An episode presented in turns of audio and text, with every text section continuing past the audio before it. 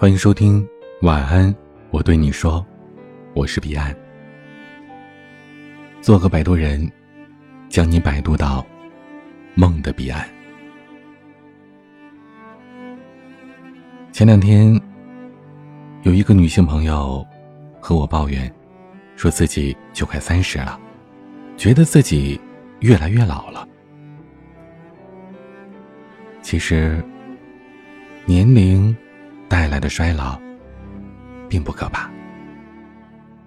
年龄的增长，如果伴随着内涵底蕴的丰富，那么，就算年纪再大，也依然可以保持优雅。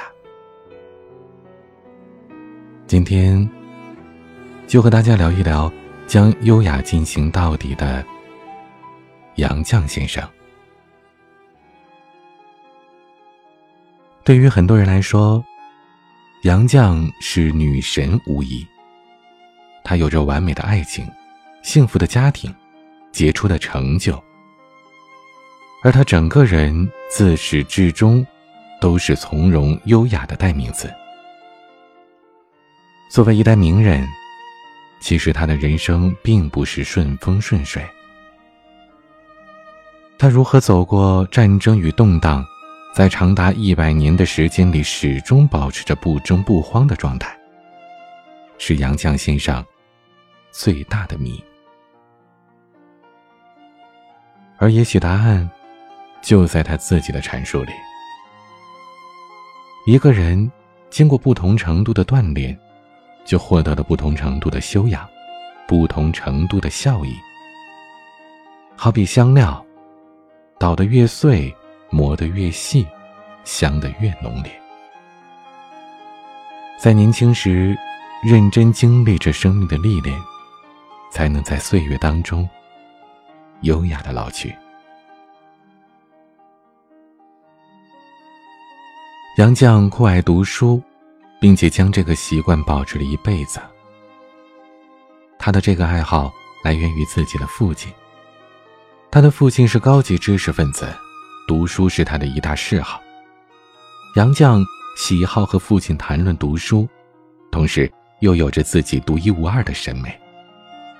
比如，杨绛喜爱李煜的词，而他父亲推崇杜甫的诗。就读书这件事儿，他们父女二人还有过这样的对话。他父亲问道：“阿季呀。”三天不让你看书会怎么样？杨绛回答：“不好过。”父亲又问：“那一星期不让你看书呢？”杨绛说：“那这一星期就白活了。”无论是留学英国，还是耄耋之年，杨绛最大的爱好。也只是回家读点书，做点学问。对待爱情和友情，杨绛泾渭分明，绝不暧昧。费孝通一向喜欢杨绛，在得知杨绛和钱钟书交好的消息后，他心中愤懑，愤懑中又夹杂了一点委屈、伤心和不甘。费孝通专程找杨绛谈话，说自己更有资格做杨绛的男朋友。虽然杨绛看重与费孝通的友谊，但是谈到了男女情感问题，杨绛从不含糊，更不妥协。他始终立场明确，表述清晰。他说：“朋友可以，但朋友是目的，不是过度。换句话说。”你不是我的男朋友，我不是你的女朋友。若要照你现在的说法，我们不妨绝交吧。这个普通朋友的原则，在杨绛心中从未更改。谈及曾经遭遇的窘迫和过往，杨绛坦然接受，还能愉快的打趣。在钱钟书的经史之作《围城》当中，写到了曹远郎与苏文植结婚的事儿，也暗藏了当年自己与妻子大婚的琐细。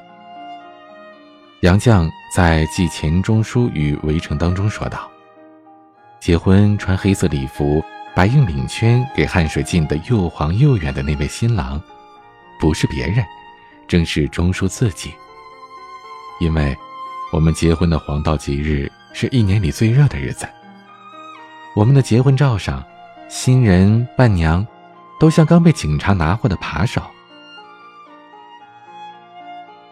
杨绛和钱钟书的婚礼，先是西式，再是传统婚礼。传统婚礼在钱家办的，杨绛老老实实的按照钱家的规矩磕头行礼，给各位长辈敬茶，连日奔波，甚是劳累，以至于结婚的第二天就病了一场。杨绛性格温婉，但绝不怕事。面对屈辱和不公，他严守底线。在抗日战争的末期，在离家很远的工部区半日小学教书的杨绛，每日乘车之后还要步行很久，才能改坐有轨电车抵达学校。期间，他曾经遭遇到日本人上车突袭检查，全车人都要起立，只有杨绛起来的最慢。有个日本兵便来找他麻烦，用手抬起了他的下巴。可不知从哪里来的勇气，杨绛不卑不亢，竟大喝一声：“岂有此理！”此言一出，全车人都吓得目瞪口呆，都觉得杨绛此命不保。可也不知道是什么缘故，听杨绛的一声吼，那名姿势的日本兵竟然退了回去，未再纠缠。也算是侥幸吧。杨绛想想也后怕，第二天便更改了上班的路线。对于名誉荣辱，杨绛一向看淡，他更在乎的是身边人如何，生活能否有尊严的继续。一九五一年秋天，知识分子改造大会开始了。杨绛被控诉了一场，他的内心却也很淡定。第二天，他还特地打扮了一番，拎着菜篮子去了学校里的菜市场，那是学校人最多的地方。倔强的杨绛想着，他倒要看看猪人的嘴脸，看看大家如何嫌弃他，并且避开他。在菜市场，有人视若无睹，有人假装客气。有老朋友避之不及，也有陌生女子愿意伴他同行。人性是无法被消灭的，哪怕一百个人昧了良心，也总会有一个人站出来扛起自己的良心。正如杨绛所说：“灵性良心人人都有，经常凭灵性良心来克制自己，就是修养。”但是，杨绛也有着急的时候。在文革时期，有一次和同事被安排去打扫外文所一个偏僻的储藏室，杨绛竟然在废纸堆里发现了自己被收缴的《堂吉诃德》译稿，而且还是被收缴时自己用厚实的牛皮纸拼命包紧，又被五花大绑的样子。这显然是无人问津之后被随手丢弃了。所幸只要没被销毁，一切都好。当时他想都没想，便偷走了自己的译稿。杨绛先是把稿子存放在女厕，然后自己带了出去。可正要走，就被同事看见了。同时大喊：“杨继康，你要干什么？”监管人听到之后走来。杨绛见状如临大敌。像抱住自己的孩子一般死不撒手，说：“这是我的稿子。”对于翻译家来说，作品大于一切。即使自身遭遇到了难堪的待遇，但是爱护作品、尊重知识的原则，却无论如何都不能改变。晚年的时候，杨绛已把一切身外之物放下。他的境界愈发冲淡平和。他曾经翻译过英国诗人瓦特兰德的一首诗，诗是这样的：“我和谁都不争，和谁争我都不屑。我爱大自然，其次就是艺术。我双手靠着，生命之火取暖。火萎了，我也准备走了。”这首诗一直被杨绛钟爱多年。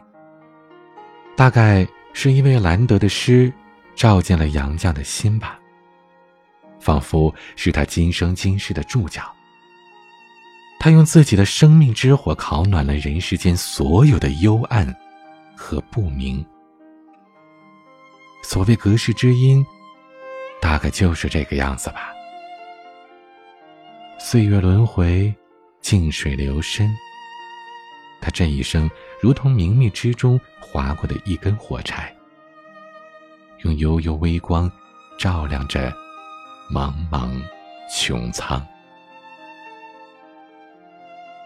杨绛的一生绝非一帆风顺，他的成就也绝非唾手可得。在走到人生边上当中，他回顾了自己的一生。写下了这样的句子：人有优良的品质，又有许多劣根性杂糅在一起。好比一块顽铁，得在火里烧，水里淬，一而再，再而三，又烧又淬，再加千锤百炼，才能把顽铁炼成可以铸宝剑的钢材。而杨绛的一生。便是认认真真淘洗污秽、萃取精华的锻炼过程。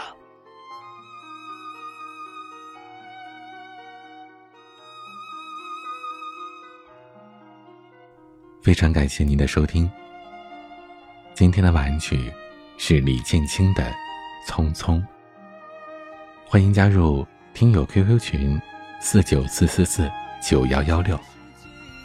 听友微信群，添加管理员微信，拼音，彼岸家族的全拼。我是彼岸，晚安。褪尽了青涩和懵懂，当人在异乡才知感动。喝走可隔了酒瓶风，女孩见不到我脸多红，情深蒙蒙，离家时。故作轻松，留给娘的是匆匆，我心隐隐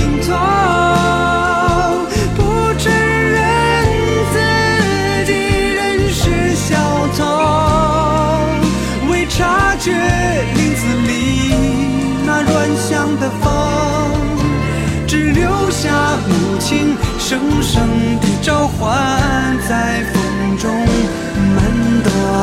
咱家桂花香正浓，只留下母亲声声的召唤，在风中满朵咱家桂花香正。